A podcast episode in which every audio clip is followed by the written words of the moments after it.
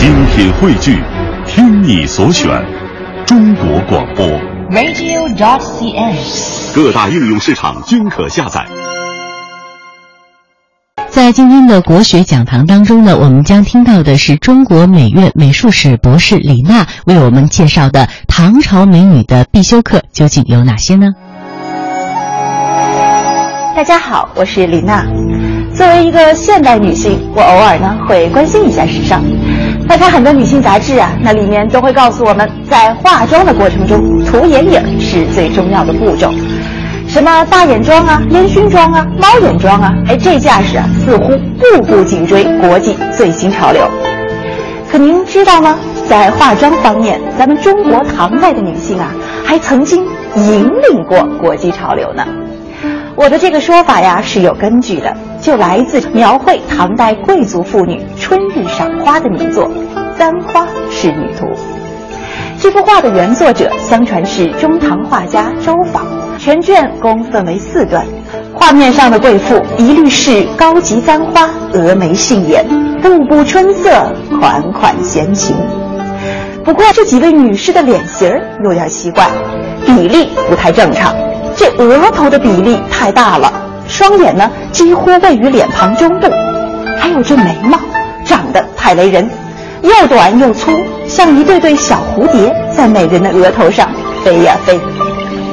我告诉您啊，这可是当时最硬的妆容，它呢牵涉到两个重要的美容项目：开额和去眉。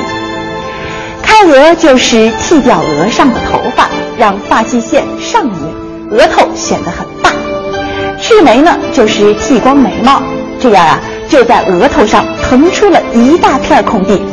爱美的女人们就在这片空地上描摹出各种千奇百怪的人造眉毛，像什么八字眉、连娟眉、鹅翅眉，还有长眉、阔眉、细眉。这样的风尚啊，还传到了日本。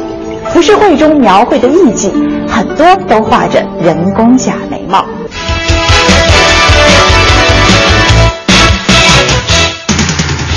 唐代对女子的审美啊，是以眉毛为中心的。艺术史学者孟晖在《花间十六生》这本书中啊，详尽的介绍了中国女子画眉的历史。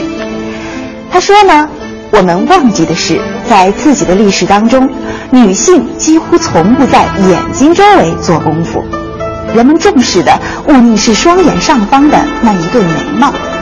从文学表达来看，在传统观念中，女性面庞上最性感的部位，不是嘴唇，不是双眼，也不是面颊，而是眉。在唐代呢，对眉毛的崇拜到达了巅峰。一个女人啊，要是画得一手好眉毛，那就在同性竞争中占据了绝对的优势。